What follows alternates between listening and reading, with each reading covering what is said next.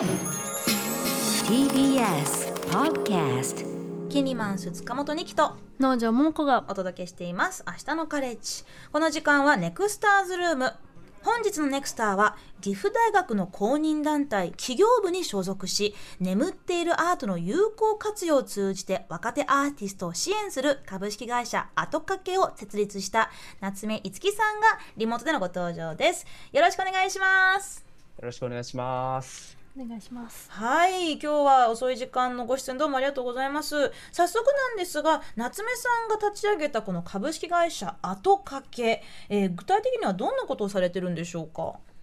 りがとうございます。えっと、僕たち主に取り組んでいるのが若手アーティスト、まあ、主に芸術大学の学生の眠っているようなアートをグッズ化したりだとか、展示会開催へのサポートを行っております。うーん。そのあの芸大生さんとか専門学校の方でいろいろねこう課題でいろんな作品を作るわけだと思いますけれどそれでこう課題として提出したり展示された後でもうなんだろうこうまあ役割が終わったっていうのも寂しいですけれどそれでそのままずっともうどっかにこうしまい込まれちゃうものが多いんですか？そうですね、結構それが多くて、まあ、課題として作るんで安定的なペースであの作ってはいるんですけど、その発表機会がまだ見合ってないっていうのが現状かなっていうような状況ですね。うーん。まあ、私もね、あのまあ、高校の時ですけれどその美術部のあの友人たちがね、すごいなんかいろいろこうコンクールとかなんかあの、授業の、ね、課題にこう合わせてこうヒーヒー言いながらもう放課後もね何時間も何時間も居残りしていっぱい頑張って書いてでそこ展示されるんだけれどもう終わったら多分まあ実家の押し入れのどっかになんかしまわれてしまうってだと思うんですけどでも本当に作った人がねもう何十時間も何ヶ月もねかけて作った力作もっとどこか日の当たるところに出していきたいなと思ったのがきっかけでこのプロジェクトが株式会社が始まったんですか？そうですね、それが始まった経緯になりますね。まあ、なんか結構その作品っていうものに関して僕が結構感動した、感動を覚えたんですけど、まあそれがそのなんかこの先どうなるんだろうっていうのを考えた時に、なんかもっと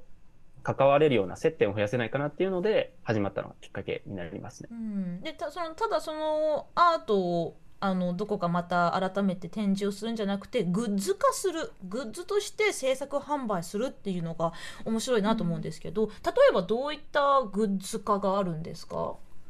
それで言うと今出してるのがまあスマホケースであったりだとか、モバイルバッテリーであったりだとか、あとトートバッグのような結構本当にまあ常に毎日使うようなものをグッズ化してますね。えー、今ちらっとねあのカメラに向けて見せてくださいましたけれど、はいあのスマホケースすごくなんかカラフルなものでしたね。そうですね。結構あの本当にアートからあのまあデザインとして商品のデザインとして利用させていただいてるので結構あの色も鮮やかで他の人と被らないっていうのが特徴かなと思います。えーでこういうアートそのもともとアートを作ってるのが学生さんたちが多いんですか？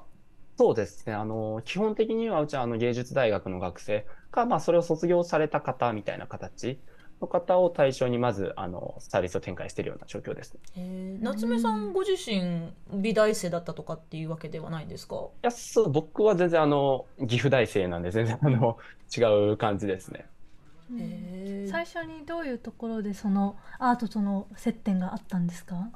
最初は、その僕の姉が芸術大学の学生でして、うん。学生時代結構たくさんアート作ってたんですけど、まあそれで、そのたまたま姉の卒業制作展に行った際に、あの、その日がたまたま最終日だったんですけど、僕すごい感動して、わ、うん。すごい同世代でこんなに表現自分でできるんだって思って、うんあの、最終日だったんで、このアートたちってどうなるのって聞いたときに、まあ、これほとんど捨てるよみたいな返答が多くて、うん。あ、これ捨てるんですかみたいな感じだったので、うんでもなんかそこで何かできないかなって思ったのが最初のきっかけでしたね。えーそれは大学生の時ですか？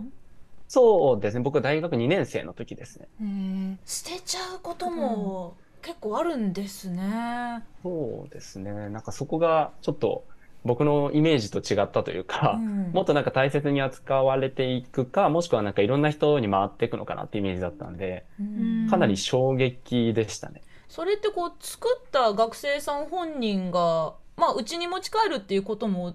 できなくはないと思うんですけど作った本人ももう点もう終わったらいいやって感じだったりするんですか？あ、えーっと、そういうわけでもなくて、結構多いのがなんですけど、まあ、あの、課題自体で結構大きな作品を作るっていう場合もあったりして、ってなると、そのなかなか自分の身長を超えるような作品ってなると、うん。あの、もう保管も難しいみたいな、管理も難しいってなって、すごいあの、対策作ったけど捨てちゃうみたいなのが結構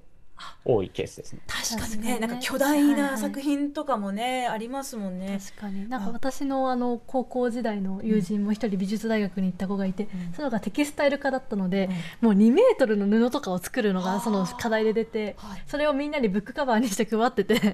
プレゼントくれてそう嬉しかったんですけどやっぱりねそういうのも普通に言ったらねもうもたたんで捨てるっていうところになっちゃうらしくて。彫刻とかねキャンバスとか、うん。その立体的なものとなかなかね。家でも全部取っておけないでってことになりますよね。そうね溢れ返っちゃうもんね。まあ、そういうところで、えーまあ、これをなんとか、えーまあうビジネスとしてもね活用できないかと思いついたわけですけれど、夏目さんはその先ほどおっしゃってたその岐阜大学の、えー公認団体企業部に所属されていますけれどこれはあれですかサークルみたいなものなんですか？はい、そうですね。まあ、あの、本当にサークル、まだ部活動にはなってないかなぐらいの、あの、まだできたてほやのものなんですけど、えっと、一応東海地区で初めて、あの、まあ、大学から承認を受けた、えっと、部活、企業部っていうような企業サークルになりますね。そうなんですね。これは大学1年生の時から入ってるんですか？僕がですね、えっと、大学3年生から3年次編入って形で岐阜大学に来てて、ですね。あれなんですけど、まあ、実際僕が移る1年前のタイミングとかでできたぐらいなんで、なかなかもう本当出来たてかなって感じですね。結構起業家として意欲を燃やしてらっしゃる学生さんたちがいっぱい所属されてるんですか？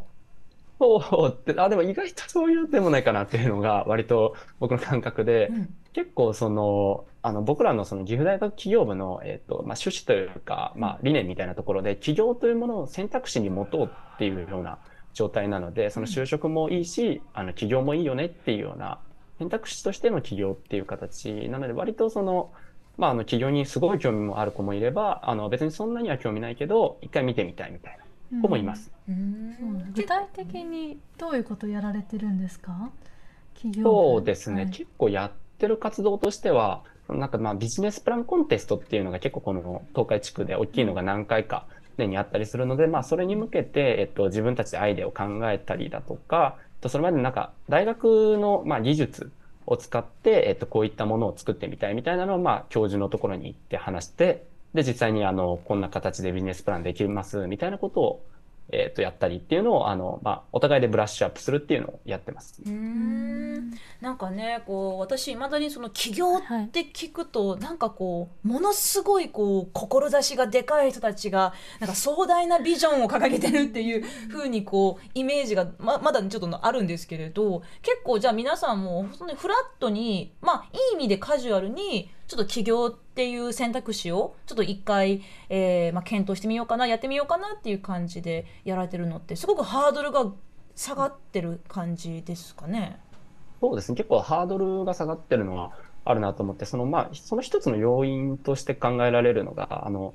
あの、大学でアントレプレナー入門みたいな、そういった授業がありまして、そのまあ、起業家精神アントレプレナーっていうのなものをちょっとあの、自分たちであの考えてみようみたいな授業があるんですけど、まあ、そういった授業を受けてから、じゃあちょっと起業部っていうのがあるから入ってみようかなみたいな形で入ってくる子もいるので、うん結構その敷居自体というか、まあ、間口は広くなってきたのかなっていうのは感じてますね。なるほど。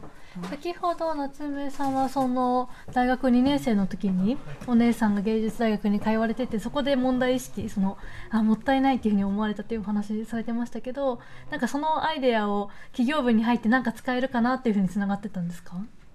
本当にもうまさにおっしゃる通りで、あの、まあ、大学2年生の、ちょうど卒業制作展なんで3月ぐらい、2年生の3月ぐらいにあって、で、そこからその3年生になって4月で岐阜大学入って、で、たまたまその部活募集で、あ、企業部なんてあるんだっていうのがあって、っていうので、あの、あ、ちょっとなんかそういえば自分で解決したあのアートの問題解決したいなっていうのがあって、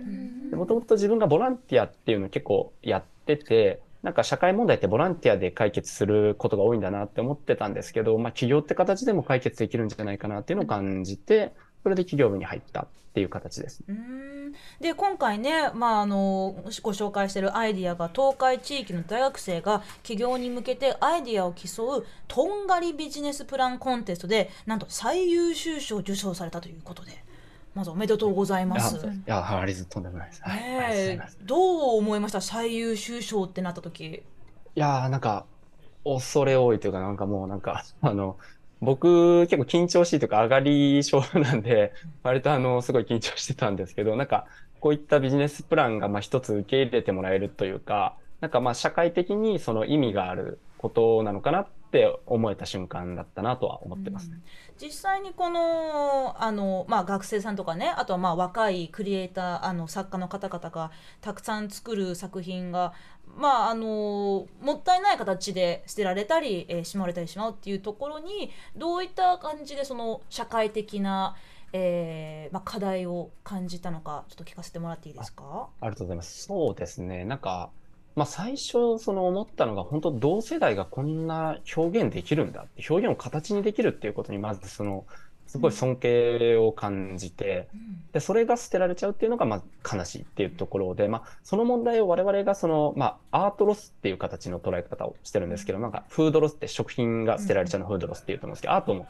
捨てられちゃう問題アートロスみたいな形であるなと思って、まあ、その問題をなんかどうやったら解決できるんだろうみたいな、これってフードロスと同じ構造なんじゃないみたいなので、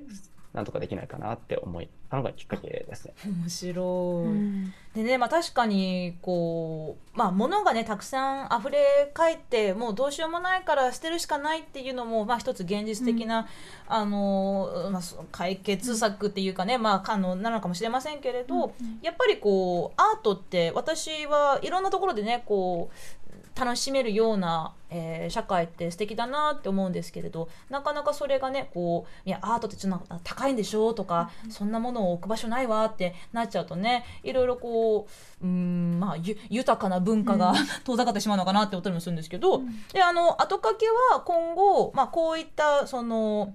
えーアートの活用やグッズの制作販売以外にもいろいろこうやっていきたいことがあるそうですが今後の目標とかはどんなものなんですか、はありがとうございます。今作ろうとしてるのが、えっ、と、伴走型アーティスト育成プラットフォームってちょっと長いんですけど、あの伴走型って共に走るって書いて、伴走のアーティスト育成プラットフォームっていうのを作ろうとしていて、えっと、まあ、先ほど自分が申し上げたようなアートロスっていうような問題っていうのって、なかなかそのフードロス問題もそうなんですけど、何、なんちゃらロスの問題に対しての解決策って、なかなか根本的な課題解決にならないよなっていうので、もっとあのアート界にインパクトのあるような、アート界の問題を解決するようなものを作りたいなっていうので、そういったプラットフォームを今作ろうと、あの、少しずつちまちま動いてるような状況ですねう。ん実際に今その若手のアーティストさん、まあ、もしくはあのアーティストになりたい、まあ、それでこう食べるようになりたいって思ってる方々ってどういうニーズを抱えてらっしゃるんでしょ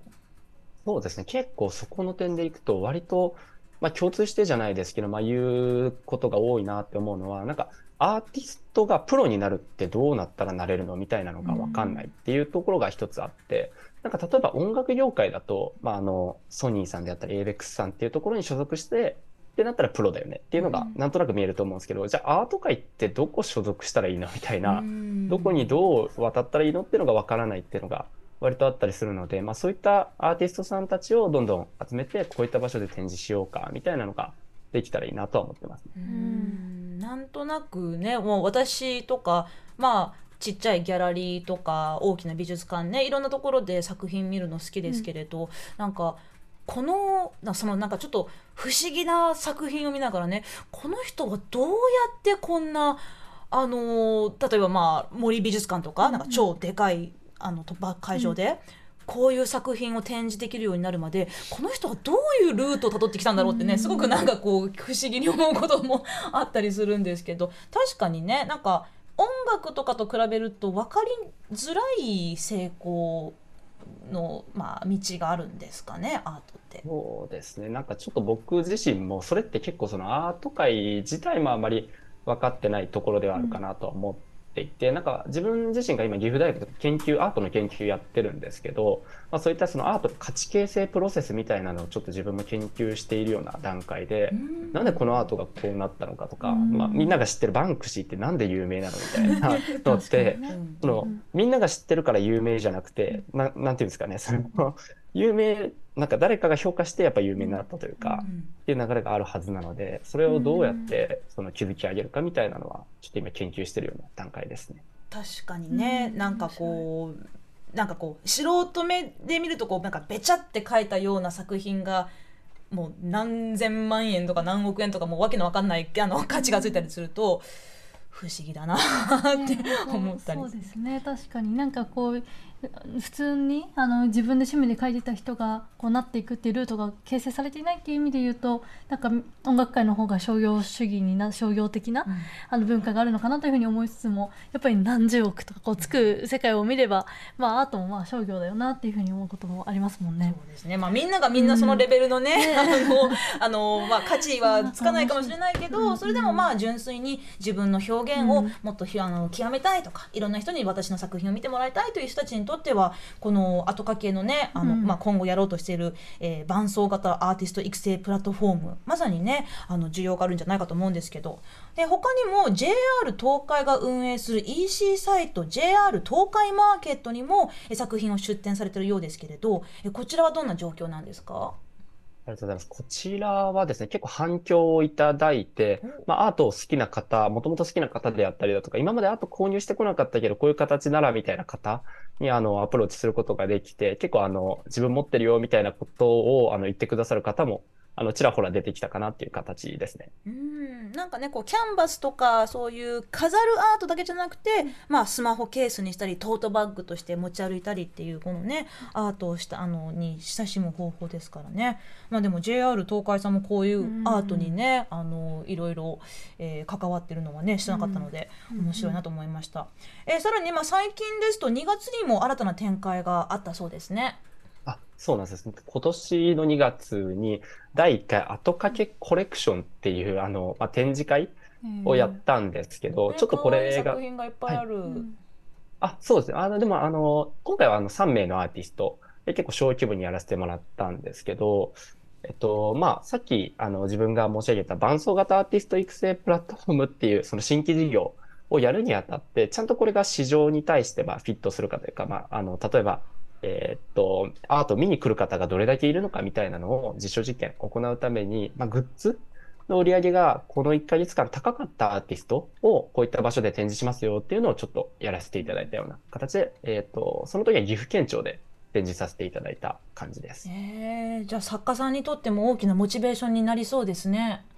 そうですね。結構その、まあ、あのーアーティストの方から聞いたんですけど、身近な子が買ってくれて、あの、応援のために、まあ、推し活みたいな感覚かなと思うんですけど、はい。買ってくれたって人もいつつ、なんか全く知らない人が買ってくれたんじゃないかなみたいな、自分の周りの子のはそんな買ってる感じなかったけど、なんか自分展示できたみたいな人もいたんで、結構そのばらつきはあって、なかなかそのアートに対してこういう人を展示してほしいっていう思いがあるんだろうなっていうのは、今回展示会やって取ることができましたうね。ん、そっか、今、今やもうアートも推し活の一つになってるんですね。うん本当にそうですね。ねえ夏目さんご自身もこの企業を始めてからアートに対する見方とか、えー楽しみ方って変わりましたか？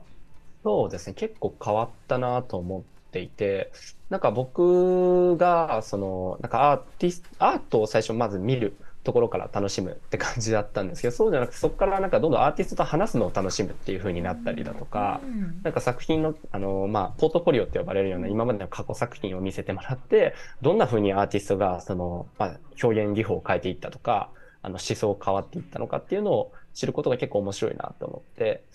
きたので、ただその、なんかその中で自分が感じたのが、その展示会ただそのアートを見るだけだと、まあ、面白さの限界がどうしてもあるかなと思ったので、まあ、アーティストと関わり続けるみたいなのを、まあ、うちのそのプラットフォームの中で、そのまあファンクラブサービスにちょっと似たような仕組みになってはいるんですけど、そういったところで接点を持ち続けたらいいなとは思ってますね。あーまあ、まさにね推し活みたいにただこうあの曲を聴くコンサートに行くだけじゃなくて、まあ、このメンバーはこういう体験を乗り越えてきて今があるからだから押すんだっていう、そういうストーリーもね、まあ、あのアーティストさん作作家さんにもあのあるわけでしょうからそういう形でねアートを楽しむ形がもっともっと、えーバラエティ豊かに豊富にね、あのなってったら素敵だなと思います。まあ、最後になりますけれど夏目さん今後あのさらにこんなことも挑戦してみたいなんてことありましたら教えてください。ありがとうございます。えーっと、僕らの、まあ、会社のビジョンとして、才能を育て文化を作るっていうのをビジョンに掲げていて、まあ、アート界がトップダウン型、まあ、巨匠がいいねとか評価者がいいねって言ったらいいねってなっちゃうのを、音楽業界みたいにみんなが聞くから上にいろんな機会提供を与えられる、ボトムアップ型うんにしたいので、まあ、そのために、えっと、まあ、フランスにこれから留学しようっていうことを考えているので、そういったところで海外での展示会もやれるようなことを強みにして、えっと、まあ、アート会をどんどん前に進めたいなと思ってます。うわー。いいですね。スケールがどんどん広がっていく感じ、うんうんうん。いやーねまた数年後このお話のね続き聞けたらいいなと思いますおね願いします。はい。最後になりますけれどあの夏目さんのプレイリストから一曲何かかけながらお別れとなりますがどんな曲にしましょと星野源さんの不思議という曲でお願いします。う。はいこちら何か思い入れがあるんですか？僕がドラマを見るのがすごい好きで、うん。あの、あの、聞かざる声には理由があってっていうドラマの主題歌だったんですけど、はい。なんかその中で結構その、まあコロナとか、まあ、SNS が発達した時代だけど、SNS 大好きな人と、まあそんな好きじゃない人みたいな、結構いろんな価値観があるような、その世界観がドラマで描かれたんです。よそれをすごい汲み取っているような曲で、なんか、まあみんないいよねみたいな、なんか着飾らなくていいよねみたいなうん。曲だなと思ったので、毎日聴くとすごいなんか自分も